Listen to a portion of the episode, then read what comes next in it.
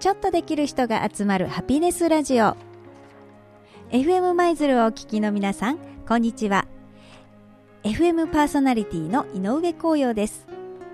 この番組は FM 舞鶴パーソナリティでハピネス代表の井上光陽があなたの夢を叶えるあなたのお仕事のワンランクアップのヒントにしていただく仕事術を紹介する番組です。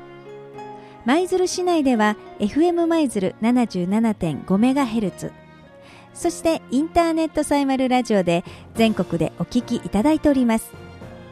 私は普段社員教育のお手伝いや会社の課題解決につなげるワーク型研修を行っております。それでは約20分お付き合いください。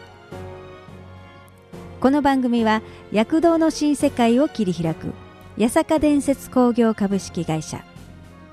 物流で明日の社会に貢献する。株式会社橋梁貨物輸送の提供でお送りいたします。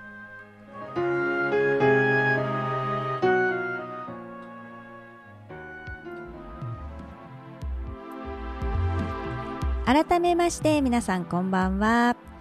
えー、もう5月も半ばになってまいりました。さて先週はね、えー、衰退産業成長産業に伴う内容ということで今日はその続きとなっております。なかなかですねこの、えーと、と20分のね放送の中でいろんなことをお伝えするっていうのは結構難しいですね、えー、1日の研修とか日頃ねやってます。それを縮めていくっていう作業の方が割と難しくてですね、えー、一番この20分というこの FM が私の中では最短なのでね。いかにそこに話をしていくかっていう今勉強中です。さあ皆さん衰退線産業と成長産業世の中ねこの動向世の中の動向に非常に注目されている方が多いので最近、えー、研修の内容もこういったことを取り入れていっております。さあもうこれもね何度かやったことあるんですけども皆さん平成で亡くなった仕事平成で生まれた仕事ってやっぱありますよね。それちょっと皆さんと一緒に確認したいと思います。まず平成で亡くなった仕事。えー、タイピスト。エレベーターガール。預金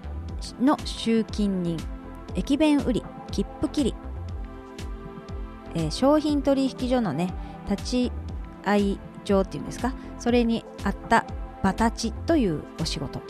まあ例えばですがこういうのなくなったよと言われてみればねエレベーターガールとか百貨店でねえー、お見受けしましたが今はいらっしゃいません。で駅弁売りとかもねありましたよね。なんかこう肩からかけてとか。若い方はご存知ないと思いますが、えー、切符もね切ってらっしゃいました。駅員さんがね今はもうイコカとかでピッとかね舞鶴も始まりましたよね。ああいうのでピッと行けたりしますが昔は切符を買って、えー、カチャカチャカチャカチャこう切っていただいて。中に通していただいたというね。ああいうのがもうどんどんなくなりましたよ。平成で逆に生まれた仕事もあります。例えば人気でねバーッと広がったのがケアマネージャーさんとかね。後期高齢社会ですもんね。であと YouTuber もこれは今のね、えー、小学生とか学生さんの、えー、将来何になりたいですかの、えー、回答の中でもうね上位を取っています。YouTuber になりたいってね。あとアフィリエーターそれからドローンの操縦士ウェブデザイナー、ネイリスト、心理カウンセラー、情報システム、こういったような仕事が平成で生まれてきました。ということは今の時点でなくなる仕事と、えー、この令和でね生まれる仕事っていうのに注目しないといけないってことですよね。じゃあ令和でなくなる予想がされている、ね、今度予想に行きます。令和でなくなる予想の職業とは？事務関係の仕事はなくなるであろうと言われています。あと清掃の仕事、まあ、これは人間に代わってロボットとかがしていくっていうことですね。それから製造業の仕事かっこものづくり。それから運転手という仕事職業。タクシーバストラックそういったものが、えー、なくなるであろうと。例えばドローンで配送してしまうとかねえー、タクシーも無人の車自動運転が始まりますよ、まあ、バスもそうですよね。そういった時代になっていくので運転手という職業が減るんではないかと。それから販売員ですね。例えば服を買いに来ました、ね、前だったら昔だったらこうね、えー、横の方に立ってどうぞ、ねえー、試着ご覧になってみてくださいとか、えー、そういった販売員さんがいらっしゃったのがどんどんなくなっていく、ねえー、自分で選んでで、えーと、レジも自分でやるっていうね。今もそんなんなってきてますよね。それから新聞配達員さん。新聞というのがねだいぶこう取らなくなってきている傾向もありますもんね。写真屋さんっていう形っていうのもちょっと難しいんじゃないかと。なくなっていく、まあ、形を変えてねあるんでしょうけどもそういうなくなる予想というところです。でそれでねなくなる予想どうしたらいいんだろうってただなくなるんだろうなって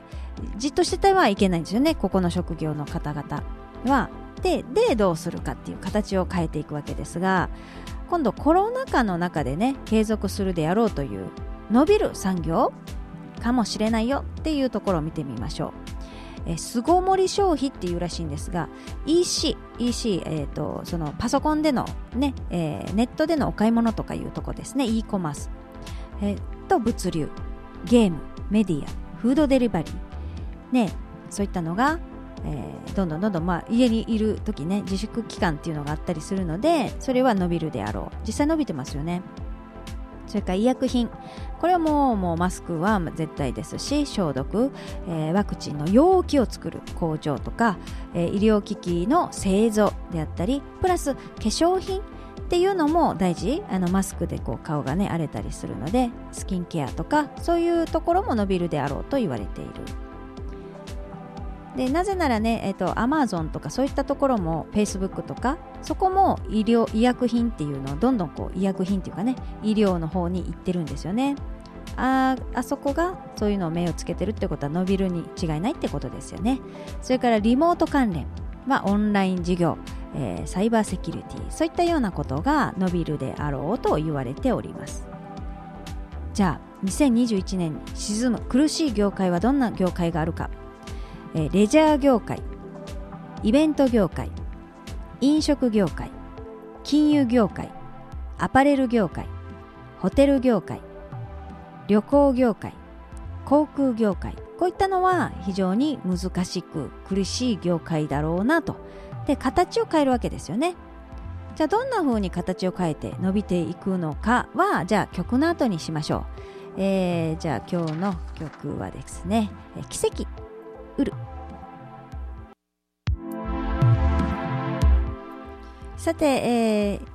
今度はですね2021年に伸びる8つの業界っていうね、えー、8つに絞って、えー、伸びるではないかという業界を見てみたいと思います。さあ1つ目にやっぱり伸びる産業としては IT 業界ですね。IT 業界はまあやっぱり強いですよね。そして2個目。2つ目に電子部品。半導体業界、まあ、その IT 業界が伸びるにあたってこの電子部品っていうのは欠かせない、まあ、今後ね新しい、えー、ね、いろんな何ですか？あの出てくるわけですよね。AI の機械であったりとかね。ロボットが出てきますのでそういった部分は伸びるであろう。あと3つ目にエンタメ業界。エンタメって言ってもね今ライブに行けないとかコンサートできない集まれないとかいろいろありますがそうではない形を変えたエンタメ業界というのは伸びるであろうと。例えば動画それから漫画から音楽からゲームのコンテンツ、ね。えー、こういったのはもうどんどん伸びるであろう。逆に伸びちゃうっていうことですね。じゃあどんな風にこうそれを提供するかっていう提供方法が変わるわけですよね。今までだったら例えばゲームセンターとか言ってたのがそうではなくてという状態。例えば動画であれば動画の配信サービスですよね。ネットフリックスであったり、えー、Amazon プライムであったり Hulu というどこか皆さんもね入られてると思いますがそういった形で、えー、動画が見れるというかねそういうサービスですよね。で、えー、サブスクと言われる定額制のもの。もう1000円なら1000円払って、えー、何度でも見れちゃうよというところ。であとは、えー、業ゲーム業界ですよね。えー、これは VR とか AR、えー、ここの中でゲームというね、えー、遊び方が変わっていくであろうと言われております。でもちろんその VR の中でもね映画が見れたりするわけですね。ライブもそこで見れたり、えー、するわけです。そして4つ目に EC 業界。EC 業界、えーと、e コマースですね、えーと、ネットでのお買い物とかそういったところの業界は伸びるであろう。それから5つ目に倉庫とか物流の業界。えー、物流というのは結局ねやっぱり物がこうふわんと現れるわけではないのでやっぱり運ぶしかない、えーね、お買い物する数が多い分運ぶというね明日届くみたいな、えー、そういう物流業界はもう伸びざるを得ない。それから6つ目に6個目は医療業界。ねえー、Amazon の薬局とか Facebook も予防医療のサービスを始めたりしています、えー、ここが目をつけるということは必ず伸びるということなんですよね。それから7つ目にフードデリバリー業界、えー、フードをね、えー、注文したら、えー、家に持ってきてくれるよというその業界ですよね。それから8個目に、えー、農業業界も伸びるであろうと言われています。IT を駆使したスマート農業野菜のブランド化ね、またはこの野菜のね、えー、育てるときにドローンで、えー、ね、何ですかお薬をまくであったりとかそういうようなことも、えー、ね、加味してミックスされて伸びるだろうと言われてますよね。さあ皆さんは伸びる業界に、えー、どのように関わることができるでしょうか？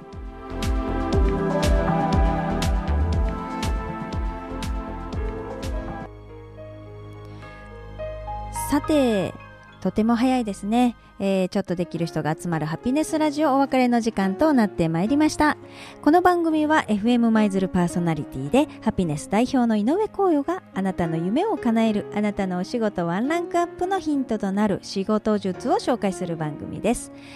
えー、いつもねお悩みなんかからも仕事術をご紹介したりもしておりますのでぜひ、えー、何かメッセージいただけたらそのお悩みに対してのことをこの20分の中でお伝え皆さんと一緒に考えてヒントにしていただけたらなというふうに思っております。この番組は躍動の新世界を切り開く八坂伝説工業株式会社。物流で明日の社会に貢献する。株式会社橋梁貨物輸送の提供でお送りいたしました。また来週。